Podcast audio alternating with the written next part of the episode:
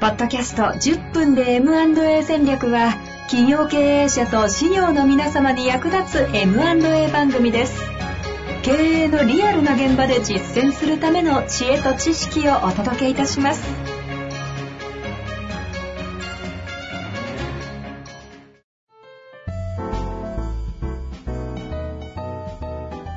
こんにちは、遠藤和樹です。白川正義の10分で M&A 戦略。白川さんよろしくお願いします。よろしくお願いします。さあ、ということで、今週も行きたいと思いますが、最近、ポッドキャストとかやってきてて、なんか、リスナーの方とか、あそうですねとか、いろいろ顧問先の方とかもね、いやいや聞くとは思うんですけど、なんか、どうですか？あのですね、それこそちょっとタイムリーなふりをしていただいたんですけど、はいはいはい。ちょっと嬉しいことがあってですね、ほあ怖いの、ポッドキャスト聞いてくれた人から、う。はい。あの、白川さん、あの、自分のものすごく恩がある方がいて、ほうほあの、その方はあの、会社を経営してるんだけど、う。うんうん今までピンとこなかったけど、白川さんのあの、ポッドキャストでヤクルトの話をしたらって、ヤクルトじゃないな。ヤクルトの話はしてないけど牛って、そうそう、牛乳フライヤーの話をしたら、あの親父さんは実は会社の出口で悩んでたんだっていうことが初めてよく分かって、ほうほうほう。うん。あの、な、なんなんでかというと、その、その子まだ20代の若い子なんですけど、うんうん。僕のあの、トライアスロン仲間なんですけど、ちょちょちょ、トライアスロンされるんですか？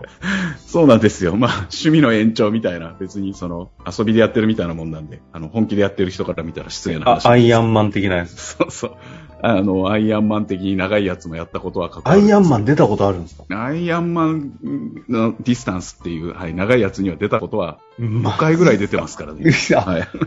そんなにアスリートの方だったんですね。いやいや、あの、もう見た目はそんな感じじゃなくなっちゃってるんですけど。いや結構衝撃的な事実が、うんちょっとその話したら一本取れそうなので我慢して。ええええそ、その若い20代の子に、その親父さんが、あの、お前俺の会社の後継いでくれって、冗談みたいにずっと言われてたって言うんですよ。はあはあ、なかなかなでもいや20代ですね。そう、あの、経営者のこの子も息子で、はまあ、割とそういうマネジメントとかに、あの、知識もあってっていうのがあったんだと思うんですけど、すごい可愛がってもらってて、い。うん、まあ、そうんな話が、お父さんも経営者だからっていうのもあってですね、そんな話があって、今まではなんとなく聞き流してたけど、よく、それこそあの、ポッドキャストとか聞いたら、あの親父さん後継者がいなくて、実は困ってるんだっていう問題意識を。ううんん。持って、で、連絡したんだそうです、早速。そういうところがやっぱりなんか違いますね、そういう方ですね。そう。で、そしたら、いや、実はそうこんな方法があってって、それこそあの、ヤクルトじゃない牛乳屋の話とか。事例を紹介してくれたら、いや、そんな方法があるなら、一回話を聞いてみたいって言ってくれてるんですけど、白川さん同行してくれませんかっていう話で。いきなり案件化じゃないですか。そうそう。いや、でも、これ、あの、この話聞いて僕、本当に、あの、ね、ポッドキャスト聞いていただいている方、皆さんにお伝えしたいんですけど、M&A っていう方法があるとか、そういうことをさ、第三者承継とかいうことを知っている人は、気づいた人は、自分でそういうところに相談に行くから、うん。ある意味、あの、放っておいてもいいというか、自分たちで解決策を見つけていくんですけど、はあはあはあ。このあの言ってくれた親父さんみたいにまさかそんな方法があるっていうことに気づいていない人たちはやっぱり会社をいつの間にか閉じてしまうっていう道を選ばざるを得ないっていうところがあだから気づいていない人にどう伝えるかっていうのがまさにこの後継者問題解決のためには重要なポイントになってくるところですもんね。ーそれ根本言っちゃうと、10分で M&A 戦略タイトル間違ってる疑惑あるってことですか？そう。M&A に問題意識がある人は聞いてくれてるから、ある意味聞かなくてもいいんだよっていう。はい。実は聞いてくれてない人に聞いてほしいはいはい内容なんですよねっていう。ちなみになんですけど、その方は、その社長さん、こ実は後継者いないことが今回分かったっていう方は、結構それ、それなりのっていうのも人の価値観によるんですけど、規模もあるような会社なんです。ああ、そうみたいです。あの、僕もまだ直接はお会いしてないんですけど、これからあの、えあの、ネットとかでちょっと下調べをした感じでは、かなり、あの、しっかりした事業をやっている。いやでもそういうところで後継者不在分かってても MA って思考がないんですね。いや、そうなんですよ。そう。いや、びっくりしますよね、でも。びっくりしますし、うんしかもそれが20代の、まだ経営してない経営者の息子がうん持ってったら、話聞きたいってなっちゃうっていう。いや、そう、そう。まあ、でも、それは、あの、ある意味、その、あの男の子と信頼関係があるから、そういう話になるわけじゃないですか。で僕がやっぱり事業がこの後継者問題やっぱりあのしっかりと第三者承継にしてもやった方がいいって言ってるのはあの理由はそこにあって、確かうん、そそ誰でも誰も知らない人にはいきなり相談はやっぱりしないから、に。ですね。はい、なので営業とかがたくさん今あの M&A の業者さんとかがしていてもそういう人たちの耳にはもう入らないんですよね情報として。関係い。ないと思ってるから、それをさっき言ったそのある程度距離感の近い人が親父さんそろそろ考えた方がいいよとか親父さんこういう方法もあるんだよっていう話をしてあげるとあの話が初めて聞いてもらえるっていう、なるほどね。テーブルに乗っかってくるわけだ。えこの話って、ある意味、その、ど、どの立場からですけど、どうやってえうん相手を見つけるのかっていうテーマにもつながってくる話だと思うんですけど。まさにその通りであの僕らも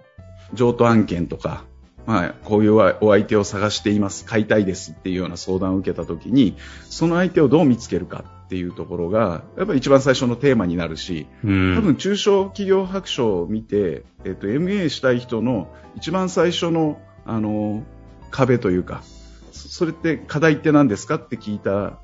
回答が一番がやっぱり相手をどう見つけるか。で2番目が価格をどう決めるのかとかそういうテーマだったと思うんですけどそれ一番最初売り手買い手どっち側の立場の話ですか、あ両方ですね。両方。両方、うん。でそその今の話がなぜあの相手を見つけるっていうところと通じるかというとあの例えばですね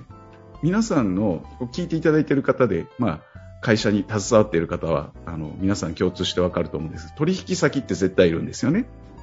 はいはいはい。はい。そうですね。ね。で、うん。取引先さんがあのつまりこれあの、まあ、サプライチェーンですよね。うんうん自分たちの事業を継続していくために仕入れたり販売をしたりする先はつながってるんですけど後継者がいないという理由で突然会社が消えちゃう可能性っていうのがあるわけですよね。そうすると困るわけですよ早速に、うん。なくなっちゃうと業界の危機というか、自社の危機直結です。そう自社自社が継続していくためにそのサプライチェーンの中で有機的に結びついているわけですからそのサプライチェーンが一つどこか鎖が切れちゃうっていう風になると、うんうん。周辺でつながってたところは早速困る、うん。うん、注文先を変えるとか販売先を新たに見つけてくるっていうことをしなきゃいけなくなるわけですから。だとしたらそういう今まで取引をしていた相手先に後継者がちゃんといるのかっていうことを見ていくっていうことは、実は今後の自社のあの経営を安定させていくために非常に重要なテーマだっていう自社の経営の存続、継続のためにも、え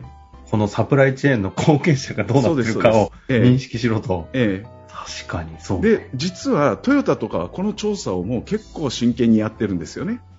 うん。ん小さな会社の部品納入会社なんてやっぱりものすごく多いわけで、うんうんうん。そこに後継者がいなくてやっぱり消えちゃうとあの本体が困っちゃう。なのであの状況によったら内製化するとかいろんな取り組みをもうそういう大手さんはやり始めてるんだけど意外に手抜かりがあるのはやっぱり中小零細企業。あなかなかその辺に問題意識がなくて。であの買い手さんの企業の支援を僕らするときにあの社員さんとかまあ幹部さん入ってもらってあ。うん取引先のリストを作って後継者がいるかいないかっていうことを明らかにしていくと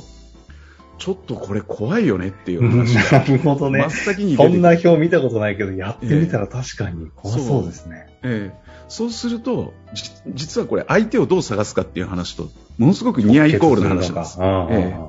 M&A をして自社がそれを内製化することで経営が安定しさらにまあ成長し発展させていくことが可能だとしたらそういう意味では買い手さんから見たらそういうあのすでに取引をしている会社さんの後継者問題を解決するためのあの M&A をしようっていうそういう相手を探す、ええ。売り手さん側からしても実はですね売り手同業者の M&A っていうのを大体イメージする人多いんですけどそうじゃなくってやっぱり同業者ははっきり言ってなくなっても困らないんですよね、うん。社が。あの要はライバル会社から見たらお互いにライバルなわけで消えてもらったらこっちの売り上げ増えるじゃんっていう話で困らないケースが多いんだけどさっき言った川上川下っていうサプライチェーンの中にある企業さんは消えたら困る会社っていうのが川上や川下にあるんですよ。だとしたら、うちの会社を引き継ぎませんかっていう話は、全く知らないあのライバルにするよりも、同業者にするよりも、そのサプライチェーンに対してあの提案していくっていうことが、実はそのものすごく効果がある。マーケット全体を考えても、あの損なわれる経済活動が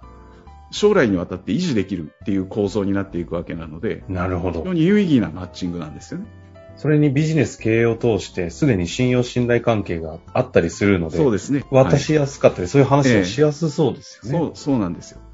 なので、あの、小さな会社の支援者さんっていうのは、あのそういうところをやっぱりこう考えていくといいし、まさに経営者ご自身もそういうところを考えていただくと、実は自社が必要な会社っていうのが、結構皆さん言うんですよね。うちみたいな小さな会社は、あんまり白川さん欲しいところないでしょって。いやいや、よく考えてみてください。前後のつながりをっていう。そういう話ですね。なるほどね。いや視点を変えると、ええ、自分たちのこのサプライチェーンの、この、か、なんだ、この流れの中に、そうそうそう買い手が存在しているっていう可能性が非常に開けてくるっていうことですね。はい、そうなんですよ。で、例えば製造メーカーだったら、販売会社が、まあ、サプライチェーンの中にあって、ここに後継者がいないと。で、そこを内製化すると、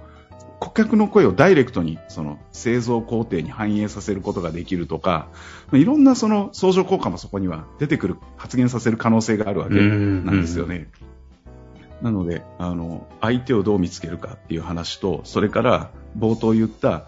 MA っていう出口があるっていうことを認識していないところにどう伝えていくかっていう、その取引先がそういった出口を認識していないっていう可能性もあるので、あの、まあ、いきなりね、うちが買うよって言ったら、ちょっと気分を害することもあると思うんですけど、その辺をうまく、あの、支援者を使いながら、うんうんうん、情報提供しながら、あの、っていう後継者問題を解決していくっていうことができると、将来の日本にとっても、これは明るい話題だという話なるほどね。なんか改めてこういうこの話をね、伝えていかなきゃいけないっていう重要性と、はい、主に見つけるときどうするのかっていった時のサプライチェーンという観点で見てた時の発見、気づき、えー、このあたりはちょっと一旦ね、皆さんもちょっと押さえていただきながら、お伝えするときにはこの辺もぜひお伝えしていただきたいですよね。そうですね。そして、あの、どんどん伝えていただいて、MA っていうことの認識がない方を一人でも減らしていくっていうこといやー、本当そうだ。聞いてる方が何人いるかわかりませんけど、皆さんであれば、日本全国にそんなに時間かからずに伝えられるんじゃないかなと思ってるんですいや、本当ですよね。はい、20代の方がまだ経営してない中で話したら経営者が動くっていう実態があるのも、ちょっと一つの実態事実ですので、うんはい、ぜひそういったことも踏まえて一緒に学んでいきたいなと思っております。ということで、今日終わりましょう。石川さん、ありがとうございました。ありがとうございました。